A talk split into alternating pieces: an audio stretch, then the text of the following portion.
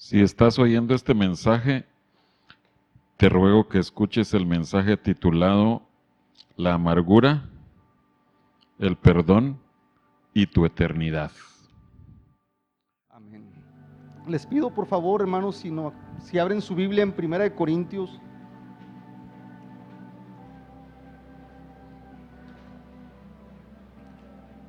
Primera de Corintios en el capítulo 1.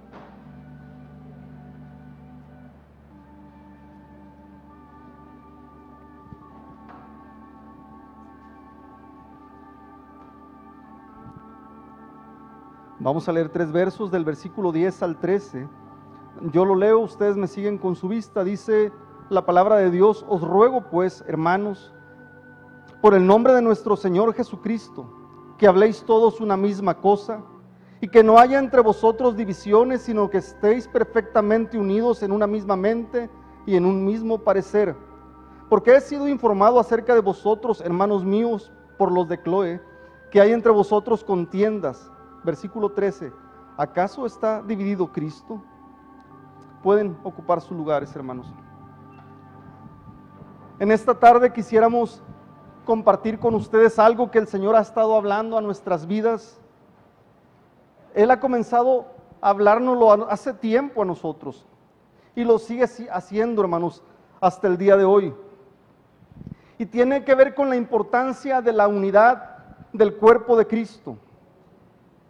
Pablo le dice a la iglesia en Corinto, y no solamente fue un decir superficial, no solamente fue un decir eh, a la ligera, sino que es un ruego, es una súplica, que no haya entre nosotros, entre vosotros, divisiones, sino que estéis perfectamente unidos. Y tú y yo sabemos que uno no ruega, uno no suplica a menos que la situación lo amerite. Y Pablo está rogándole a la iglesia en Corintios, os ruego hermanos, que no haya entre vosotros divisiones, sino que estéis perfectamente unidos. Yo sí puedo imaginar a Pablo con un pesar en su corazón, pues había sido informado que en la iglesia había división, que no había unidad en la iglesia en Corinto. Ahora, yo no tengo ninguna duda.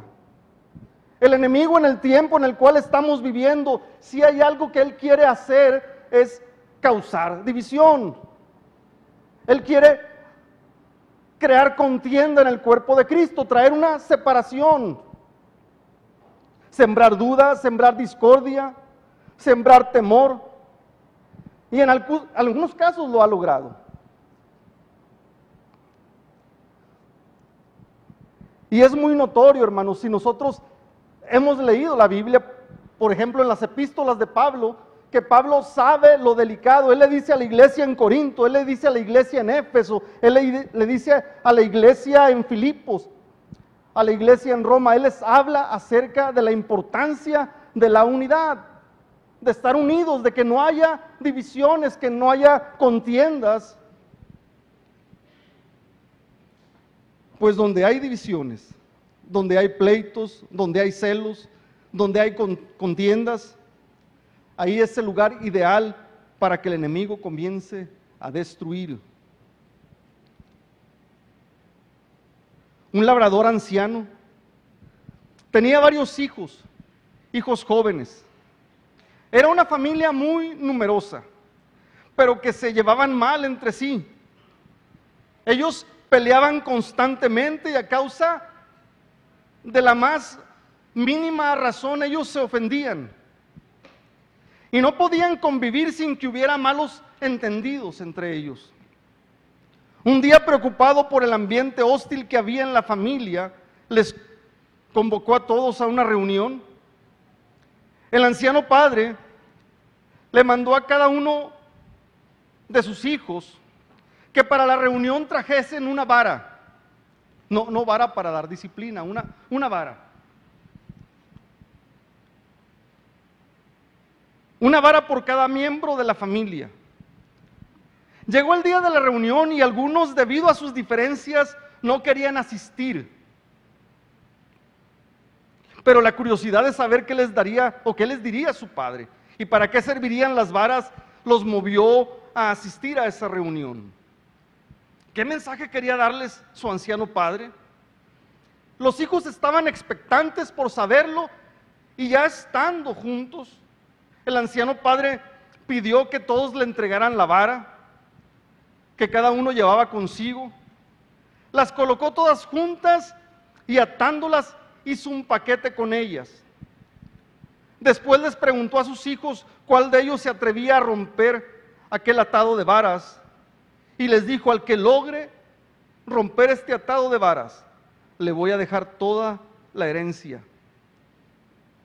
Uno tras otro se esforzó por lograrlo, pero todos fracasaron en el intento. Ninguno pudo conseguirlo. Entonces el padre desató el nudo que unía las varas y tomando las varas una a una, les mostró cuán fácilmente se partían. Y enseguida les dijo, de esta manera, hijos míos, si estáis todos unidos, nadie podrá vencerlos. Pero si estáis divididos y enemistados, el primero que quiera haceros mal, os vencerá. Esta podrá ser una ilustración muy sencilla de la importancia de la unidad, hermanos, pero créanlo, las consecuencias de que haya entre nosotros en el cuerpo de Cristo, en nuestras iglesias, de que haya divisiones, de que haya pleitos, de que haya distanciamiento, distanciamiento perdón, siempre las consecuencias serán graves. En Efesios 4, si van ahí, por favor, hablando sobre la unidad del Espíritu,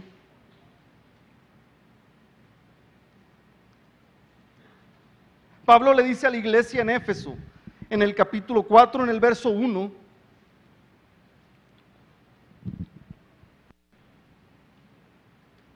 Amén. Yo pues preso en el Señor, os ruego que andéis como es digno de la vocación con que fuisteis llamados, con toda humildad y mansedumbre, soportándoos con paciencia los unos a los otros en amor, solícitos en guardar la unidad del Espíritu en el vínculo de la paz, un cuerpo y un espíritu, como fuiste también llamados en una misma esperanza de vuestra vocación, un Señor, una fe, un bautismo, un Dios y Padre de todos, el cual es sobre todos y por todos y en todos. Aquí el apóstol Pablo hace una relación entre la unidad y la humildad y la mansedumbre. Relaciona la unidad con la humildad y la mansedumbre.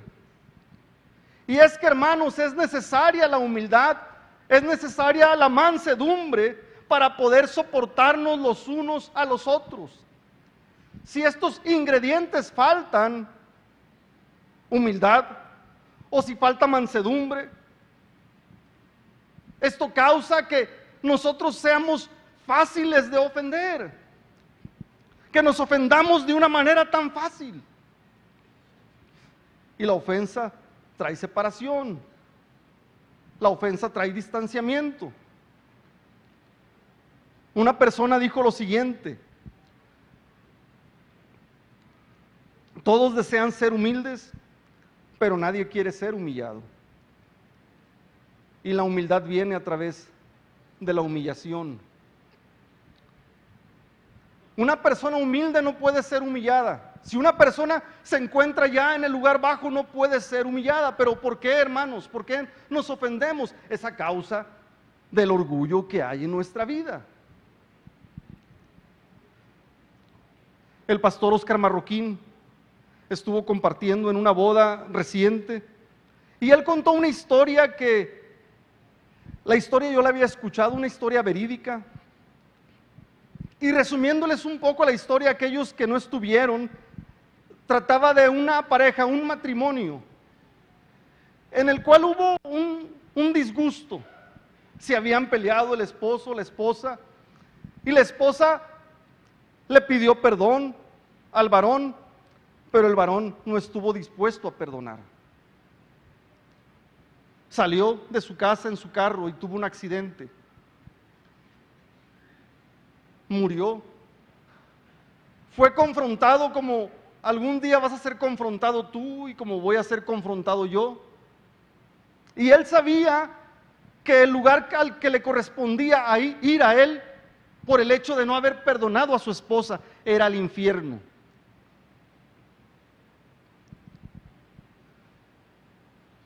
Él sabía que tenía que ir al infierno por el hecho de no haber perdonado. Bueno, la historia, el testimonio cuenta que a él se le dio una oportunidad nueva y él regresó para ponerse bien con su esposa y vivir de una manera distinta. Pero yo escuché una historia que igual fue verídica. Dos amigos cristianos se habían distanciado debido a una ofensa. Uno de ellos estaba ofendido por lo que su amigo le había hecho. Y en efecto, su amigo había hecho contra él algo que no estaba bien. Y ya se había vuelto una costumbre que su amigo lo ofendiera y después viniera a pedirle perdón. Pero ahora no sería así de fácil. Ya fue mucho, pensó el ofendido. La historia narra que esa noche el amigo ofendido tuvo un sueño, un sueño muy real. En este sueño tan real, su amigo, el ofensor, moría. Y el ofendido podía ver cómo su amigo era arrojado al infierno. En su sueño agitado y desesperado comenzó a gritar, no, Señor, ten misericordia de mi amigo. No permitas que él vaya al infierno. En eso él despierta por los gritos. Él tenía un profundo pesar por su amigo que en, en, el sueño tan real estaba siendo arrojado al infierno. Y se puso a orar por su amigo clamando, Señor, ten misericordia de mi amigo. En eso Dios le habló y le dijo, tu amigo te ofendió y tú no lo perdonaste. Yo siendo un Dios justo, debo hacer que él pague por esa ofensa que hizo contra ti. En eso el ofendido comenzó a clamar con desesperación, Señor, lo perdono, Señor, lo perdono, ten misericordia de mi amigo. Y es que, hermanos, es una realidad. Cuando perdonamos nosotros mismos somos librados, pero también libramos a otros. Al perdonarles nosotros estamos librando a la persona, aun cuando ella no nos haya pedido perdón. Y hace un mes, perdón, hace algunos meses Dios comenzó a hablarme de esta verdad. Un día yo desperté con esto en mi pensamiento. Es tiempo de perdonar, aunque no te pidan perdón. Y es tiempo de pedir perdón, aun cuando tú pienses que no hiciste nada. Ahora, hermanos, pero esto no es una fórmula mágica. No es solamente con ir y decir perdón por, por, porque me conviene o como un protocolo para, para estar bien. No, la Biblia dice que Dios no puede ser burlado. A Dios no lo podemos engañar. Es cuestión de la convicción en nuestro corazón. Si nosotros no perdonamos, no podemos ser perdonados por Dios. Si en nosotros hay cosas que están trayendo ahí a, nuestro corazón o a nuestro pensamiento, inquietud y nos distancian de nuestro hermano, ese distanciamiento también es hacia el cuerpo de Cristo, hacia Cristo mismo.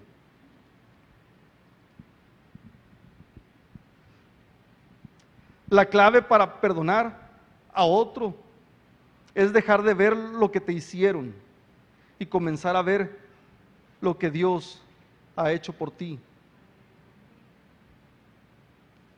Mateo 5:21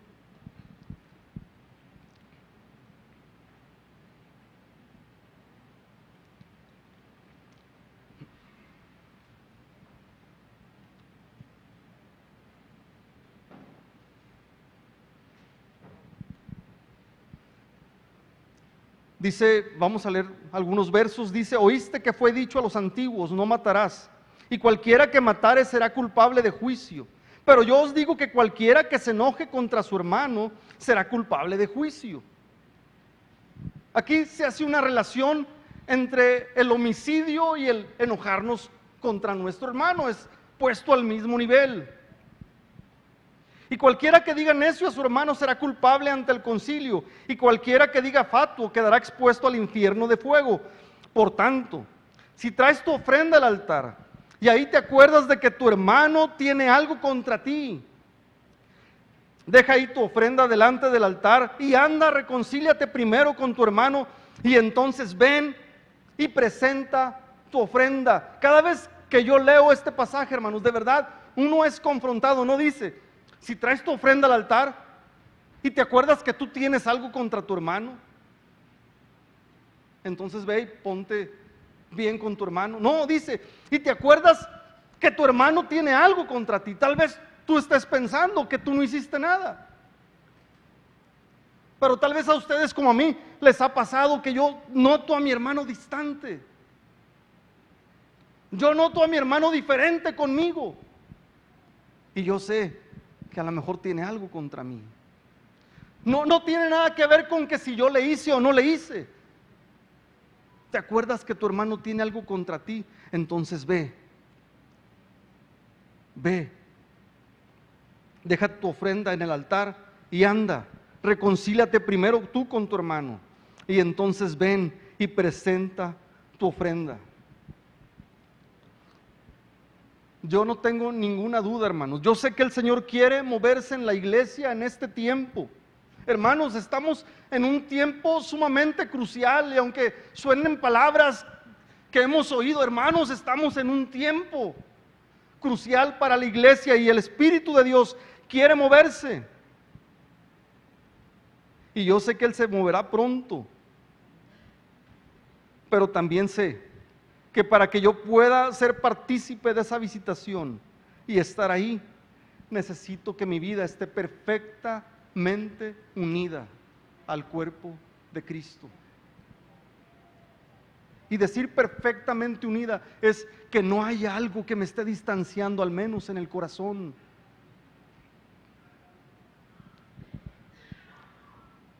Urge un derramamiento del Espíritu Santo sobre la iglesia. Pero no hay duda, el Espíritu Santo lo dejó claro y es evidente en la Biblia que el mover del Espíritu Santo siempre viene donde hay unidad. Ustedes lo pueden leer, está escrito en Hechos, por ejemplo, en el capítulo 2. Ustedes conocen la historia.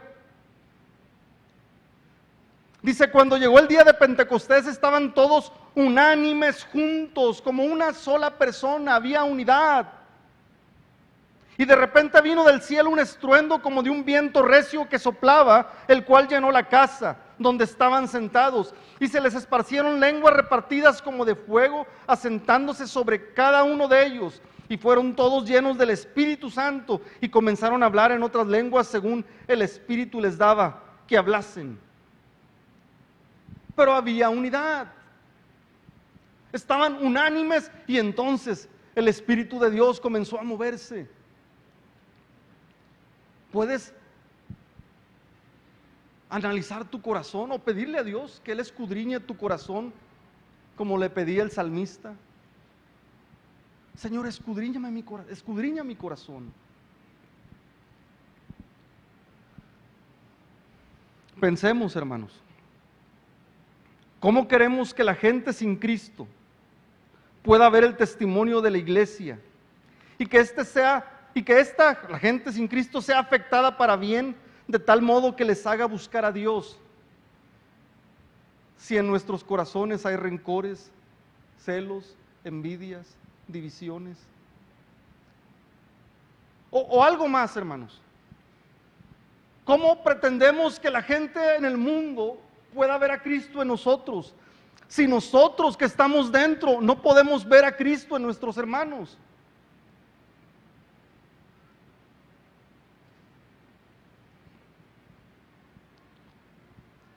Cuando comencemos a ver a Cristo en nuestros hermanos, la gente en el mundo comenzará a ver a Cristo en la iglesia.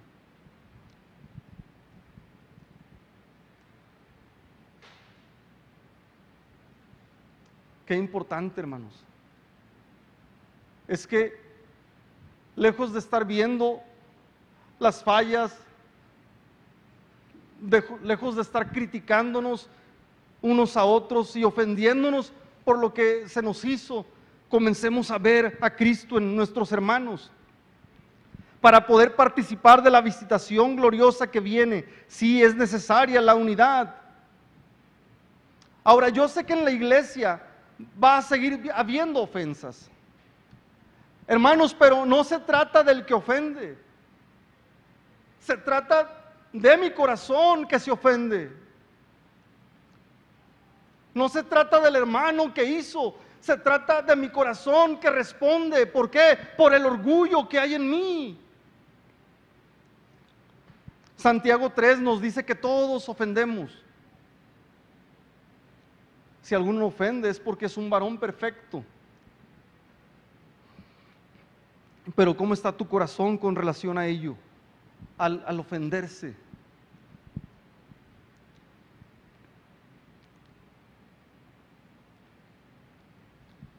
En el Salmo 133. Y es un salmo que muchos podemos recitar de memoria y nos gusta. Y habla de la bienaventuranza del amor fraternal. Y comienza diciéndonos, mirad cuán bueno y delicioso es habitar los hermanos juntos en armonía.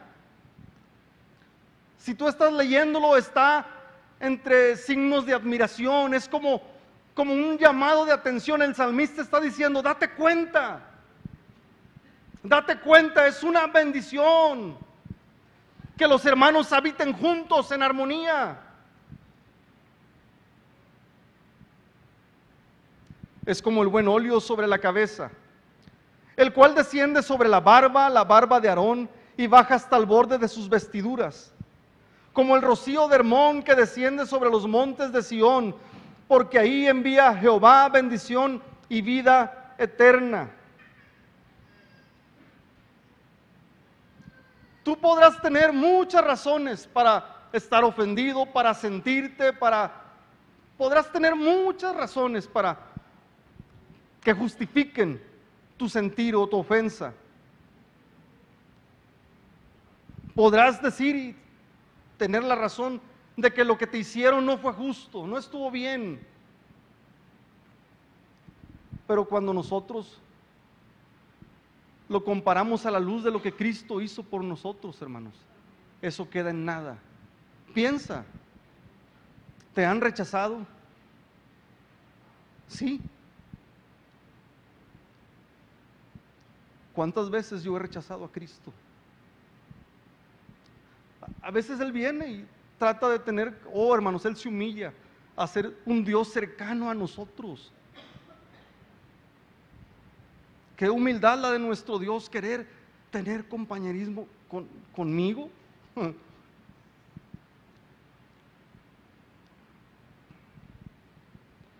¿Te han hecho a un lado?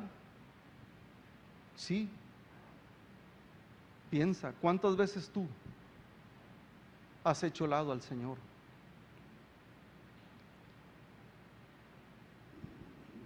Porque tal vez el afán muchas veces nos mueve a hacerlo a un lado a Él. Él está ahí presto para tener comunión con nosotros, pero nosotros tenemos tantas cosas que hacer, cosas buenas, hermanos, pero lo hacemos a un lado a Él. O para dedicarle tiempo a cosas que nosotros mismos sabemos que no están bien. ¿Te han dejado en mal? ¿Han hablado en contra tuya? Cualquier razón que tú tengas para estar ofendido, si lo ponemos a la luz de lo que Él ha hecho por nosotros de lo que nosotros hemos hecho a Él, queda opacada, hecha nada,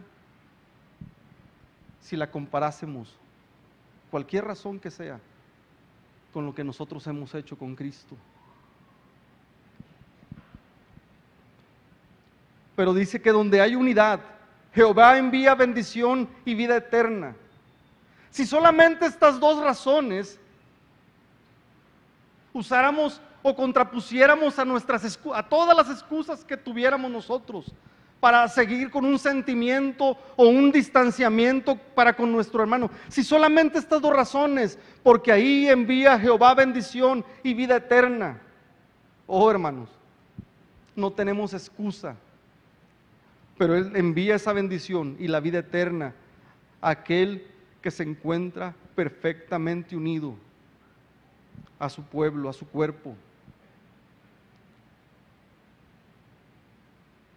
Si en tu corazón, si en mi corazón, hay algo que me separa de mi hermano, o hay algo que te separa de tu hermano, Jehová no puede traer más bendición sobre tu vida. Jehová no puede traer más bendición sobre mi vida.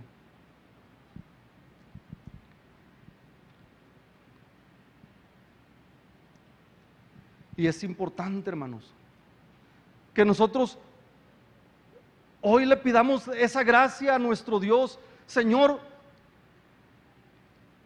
no permitas que yo sea una persona que se ofende tan fácil. Señor, que yo pueda pasar por alto la ofensa. Señor, que yo pueda verte en mi hermano, que yo pueda verte en mi hermana.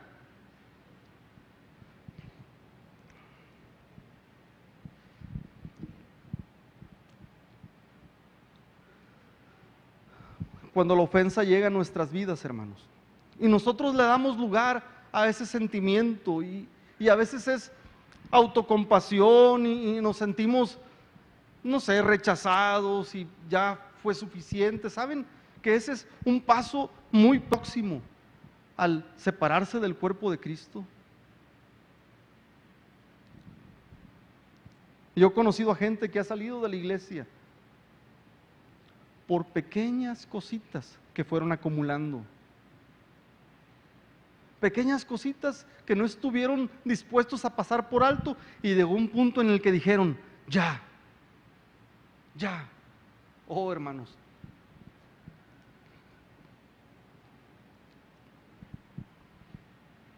Pero dice, es como el buen óleo sobre la cabeza. Está hablando otra vez de la unción, que hablábamos, la unción del Espíritu que vino en Pentecostés no va a venir si en nosotros hay algo en nuestro corazón que nos distancie de nuestros hermanos. Dice, donde hay unidad, donde hay comunión, donde hay armonía, ahí es donde Dios envía bendición, como el buen óleo sobre la cabeza, el cual desciende sobre la barba, la barba de Aarón y baja hasta el borde de sus vestiduras. Esto tiene una figura muy preciosa, hermanos, una aplicación muy preciosa para el cuerpo de Cristo. Muchas veces hay gente que se siente la menos digna, la más lejos, ¿saben? La unción puede llegar hasta el borde, hasta lo más, tal vez, lo menos digno. Oh, pero cuando estamos cerca de, cerca de nuestros hermanos, en la comunión con el cuerpo de Cristo, y estamos bien, el Señor nos dice, ahí puede llegar mi bendición. Ahí puedo dar vida, vida eterna.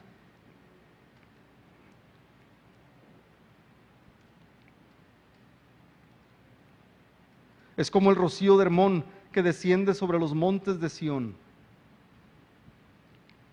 Porque ahí envía Jehová bendición y vida eterna.